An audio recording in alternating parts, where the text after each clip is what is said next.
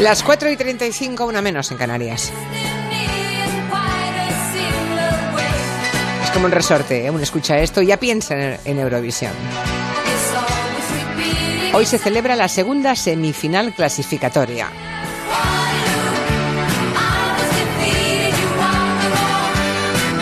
Los frikis de Eurovisión seguro que están todos ahí pendientes de lo que pase, por tanto, esta noche. Es la, la, primera, la segunda parte, la primera creo que se celebró el, el, martes pasado.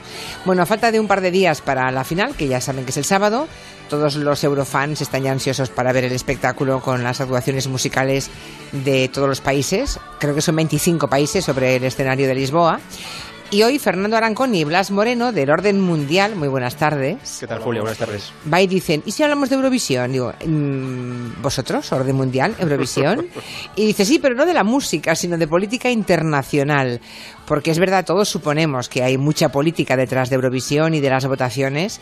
Y creo que es interesante que nos contéis qué tipo de política y cómo se hace eso, ¿no? Porque nos lo imagina, imaginamos, lo tememos, lo presumimos, pero yo creo que hoy va a ser interesante ver todo eso, ¿no? Es lo que hacemos siempre. Eh, ya sabéis que nos gusta darle un poco la vuelta a las cosas y sacar lo que, lo que parece que hay detrás, que no siempre es tan, tan obvio, pero que está ahí, ¿no? Sí, porque parece un festival de música pues simpático, inocente, alejado del debate político. Creo que incluso ellos se califican de apolíticos, que es lo más divertido del caso, ¿no?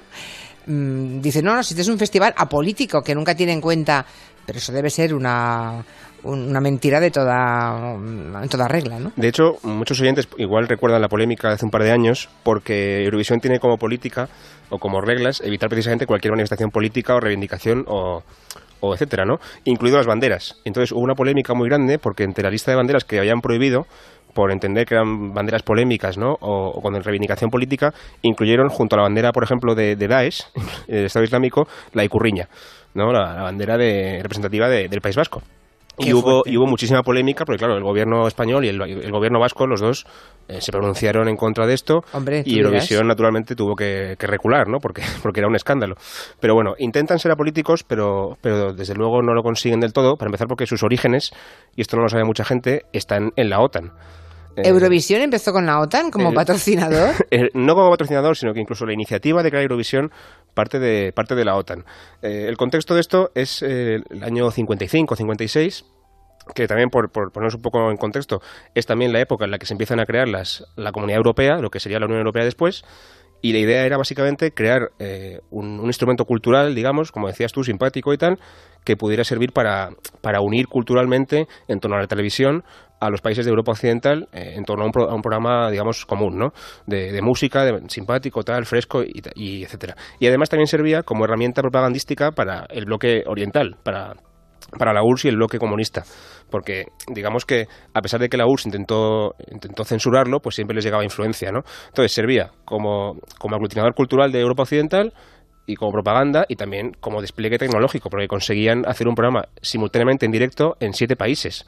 Que, que son en siete, fueron siete. Al, no, principio, no, al principio sí, Suiza. Fueron siete países. Y luego los países que también, por cierto, son los fundadores de la Unión Europea. Alemania, Francia, Italia, Bélgica, Luxemburgo eh, y, y, Países Bajos, ¿no? Entonces es, es muy simbólico que los mismos países que hicieron la Unión Europea también son los que después harían Eurovisión. Está bien. Entonces, digamos que el, primigenio Festival de Eurovisión es producto de, de la época eh, de la Guerra Fría, digamos, y porque habéis dicho que el bloque soviético, imagino que de alguna forma vería ¿no? algo de Eurovisión. Igual ellos también contraatacaron al otro lado del telón de acero con algún otro festival. A mí me suena algo de eso, ¿verdad? Efectivamente, la, Guerra Fría fue mucho como un espejo en Europa. Si un bloque hacía una cosa, pues el bloque, al, el bloque contrario, al poco tiempo, eh, ideaba la, lo mismo. Igual que con la OTAN surgió el Pacto de Varsovia, pues con Eurovisión también surgió un Eurovisión en el bloque eh, comunista.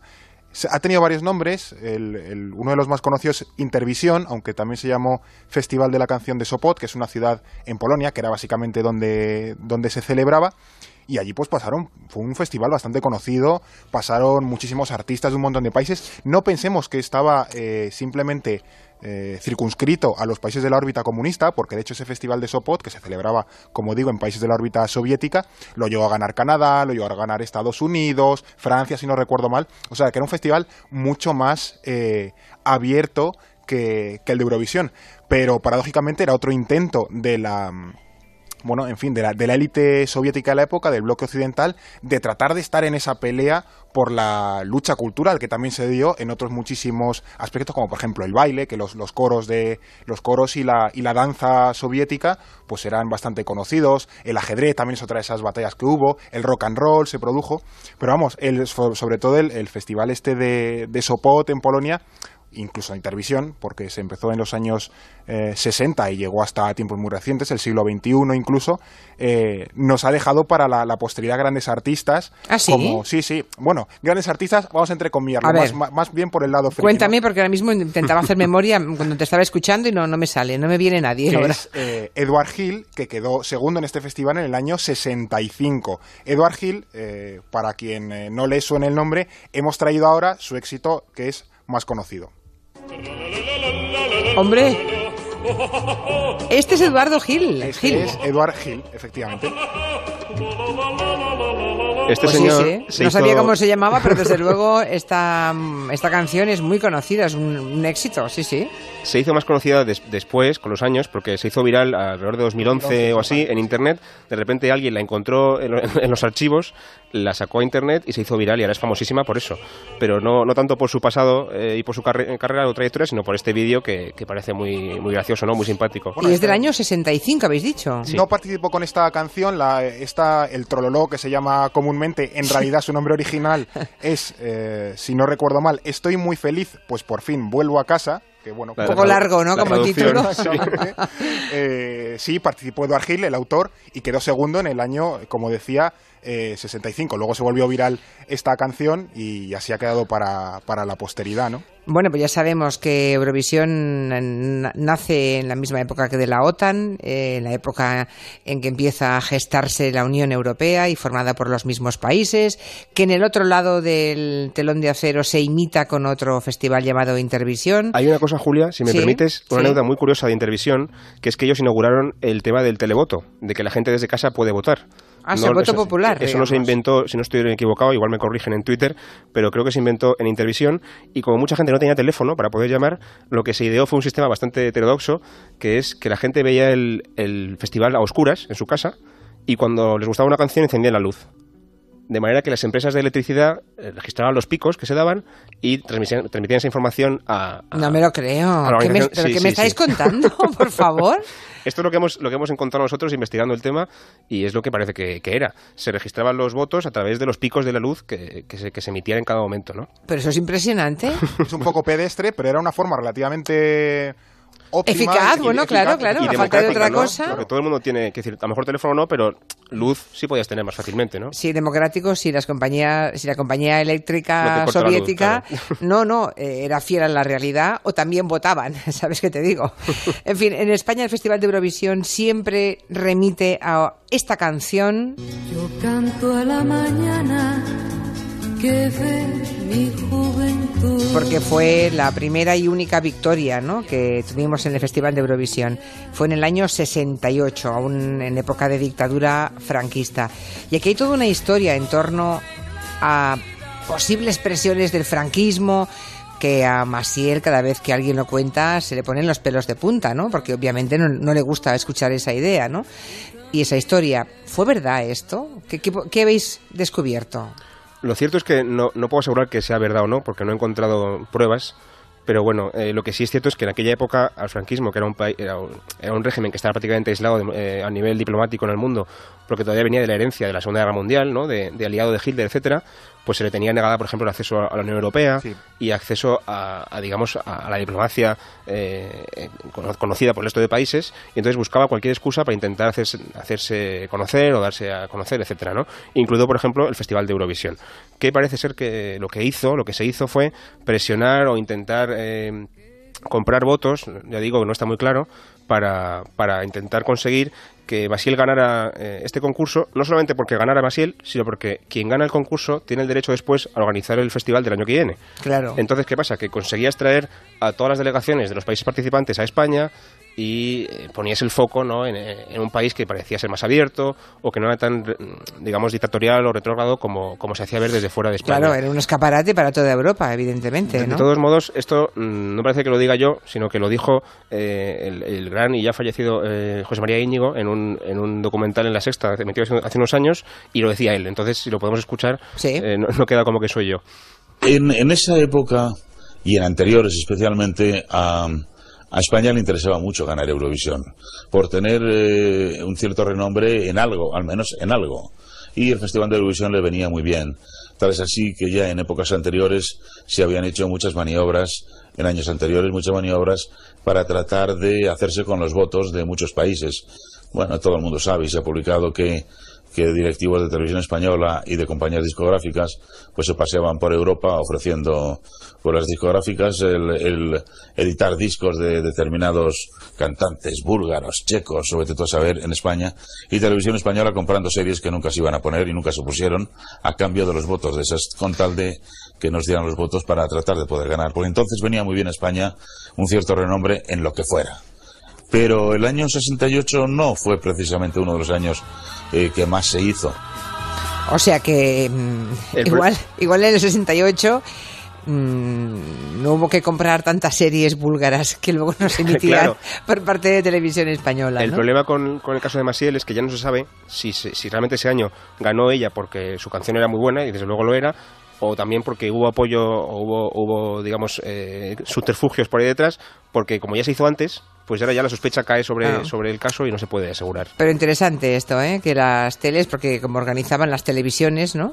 pues se comprometían a comprar series de países que luego no se, que luego no se emitían, lo que es una transacción comercial como cualquier otra, ¿no? Sí, lo que está claro es que en aquella época eh, a España le interesaba muchísimo darse a conocer, porque además también en la época esta de que empieza España con el sol y playa, las extranjeras que vienen a... Hay aperturismo, cierto aperturismo. Claro, claro, Entonces a España le interesaba muchísimo. Bueno, hay un comentario muy recurrente entre los eurofans y, y José Luis Uribarri, también fallecido en esto, era un experto enorme y es que los países vecinos o culturalmente cercanos se votan entre sí, ¿no? Y por tanto eso resta mucho valor a la auténtica competición. Yo recuerdo a Uribarri diciendo, vota Croacia, ahora verán ustedes, votará a este, a este, a este, vota a Gran Bretaña, a este. Y oye, es que acertaba el 90% de las ocasiones. Así que es obvio que había política, que hay política en el concurso. Sí, sí, siempre en España se ha dicho, bueno, ahora, ahora que viene Portugal, pues nos dará los 12 puntos, Andorra hará lo mismo y Francia nos dará pues 7, 8, 10, una cosa así, ¿no? Y efectivamente existen pautas eh, de voto clarísimas. Por ejemplo, los países escandinavos son bastante proclives a votarse entre sí. También pasa con los ibéricos, los balcánicos, desde que desapareció Yugoslavia, Serbia, Bosnia, Croacia, Eslovenia, todos estos se votan muchísimo. A pesar de estar enfrentados. Sí, lo Políticamente están enfrentados, pero culturalmente se votan entre sí, que es bastante curioso. Al final se ve que, aunque es cierto que hay política y muchas eh, cuestiones en Eurovisión se dirimen por eh, rencillas o por eh, rivalidades, luego hay otra, otra fase, otra capa, que es la cultural y que al final se puede comprobar en que, aunque algunos países oficialmente parezcan estar enfrentados, luego la población sí se tiene cierta estima y, sí valoran lo que hace un poco el vecino, aunque a, nivel oficial pues parezca que no, que no, bueno, que no hay una afinidad eh, demasiado clara. Por ejemplo, los países que de media, esto digo de media, han sacado más eh, eh, puntuación son, por ejemplo, Rusia, por ejemplo, Ucrania, si no recuerdo mal también Serbia. Luego no son, paradójicamente, los países que más han ganado, porque hay como unos pocos países. Irlanda es el país que más ha ganado. Siete veces. Irlanda. Irlanda, Irlanda, efectivamente. Eh, luego no son los que más puntuación sacan. O sea, son como flor de un día, han ganado muchas veces, a lo mejor hace mucho tiempo incluso, como España, que solo ha ganado dos veces seguidas, más y el ya el año siguiente no. Sí, pero fue compartido con otros tres y eso le, le, restó un poco de brillo. Claro, y luego parece que desaparecen, ¿no? Pero hay unos países que son sobre todo los del este de Europa que han ido consiguiendo eh, recabar eh, muchísimos eh, votos. Aunque sin ganar, digamos. Y Quedar en la, parte alta de la clasificación, pero sin llevarse gato al agua, ¿no? Y también estos países son últimamente los que protagonizan más tensiones o más, o más polémicas porque también utilizan la canción o el escenario como un, como como digamos, una, una, excusa para, para hacer eh, reclamaciones políticas, ¿no? a pesar de que está prohibido. Y lo hacen de manera eh, tan poco sutil como, por ejemplo, Georgia en el año 2008 o 2009. Eh, recordemos que Georgia se enfrentó en una guerra con Rusia en ese año por una región que hay ahí que se quiere independizar y tal, una tensión bastante importante. Entonces, la canción que propuso Georgia para el año siguiente es We Don't Wanna Put In un juego de palabras que en realidad suena a que no queremos a Putin, ¿no? Al presidente ruso. Eh, utilizan ese tipo de, de, cositas así pequeñas. Bueno, pero eh, tiene gracia, porque esto, claro, mm, tú demuestra que quiere decir que no quieren a Putin. Si la frase significa otra cosa. Pero como está prohibido hacer política, pues lo, esconden un poco o lo intentan maquillar para que parezca que no es, pero al final sí que hay cosas políticas, ¿no? En las canciones. Vale, ¿y por qué, por qué participan? Si es un festival, si se llama Eurovisión, ¿por qué hay países participando como Israel o Australia? Esto debe tener también alguna explicación política. Esto tiene que ver con que quien organiza Eurovisión es la Unión eh, Europea de Radiodifusión, que es una unión de, las cadenas públicas de radio y televisión eh, europeas, pero que ya ha excedido el ámbito geográfico de Europa y se ha extendido a muchos más sitios eh, y, lleva, creo que son 56 países ya incluidos, incluidos todos los que están en la, en la ribera del Mediterráneo, también al sur, que quiero decir Marruecos, Túnez, Argelia, y también al este, Israel, el Líbano, Siria, incluso Irak, y también fuera de, de lo que es Europa, puramente dicha, como por ejemplo Australia.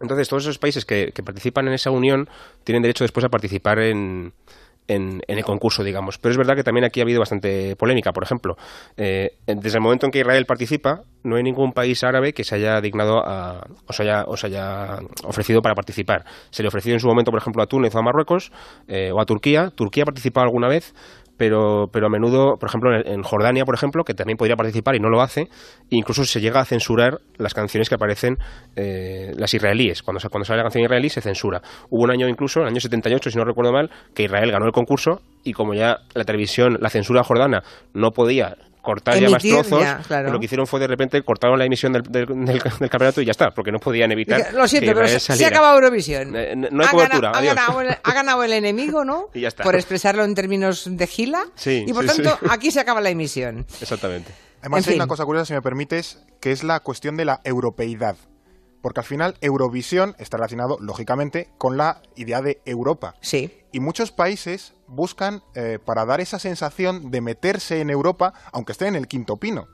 También pasa, por ejemplo, con el fútbol, que en la, Champions League, por ejemplo, participan equipos pues, de, de, Asia Central, ¿no? A lo mejor de Kazajistán. dices, ¿Kazajistán realmente es Europa?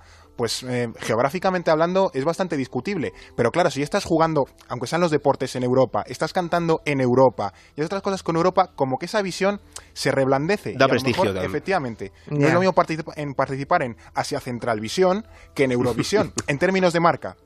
Y entonces muchos países intentan forzar la situación para meterse en el club eurovisivo y, ganar un poco de reputación y estar en ese selecto club que en principio ellos consideran que es el, el europeo.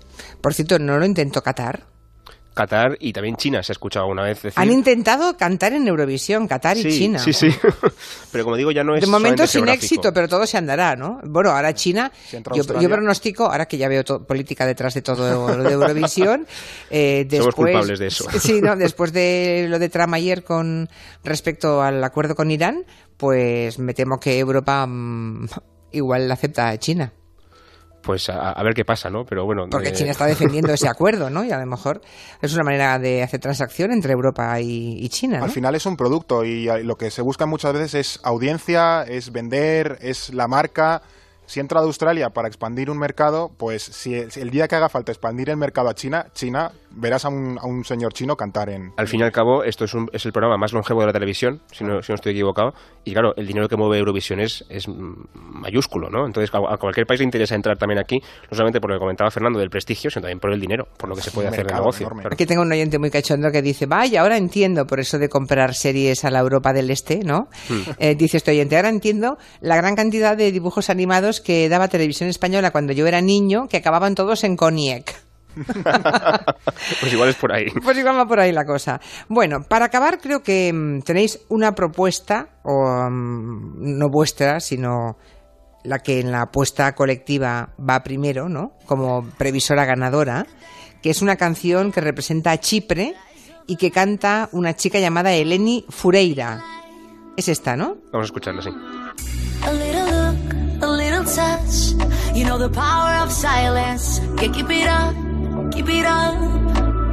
Ya tenemos doble propuesta, ¿eh? Tenemos aquí a Julio Montes y a Monegal que apuestan por la de Israel, ellos dos solos, ¿eh? en su circunstancia. Y luego tenemos las apuestas generales que lo han hecho por esta canción de Chipre. A ver, a ver.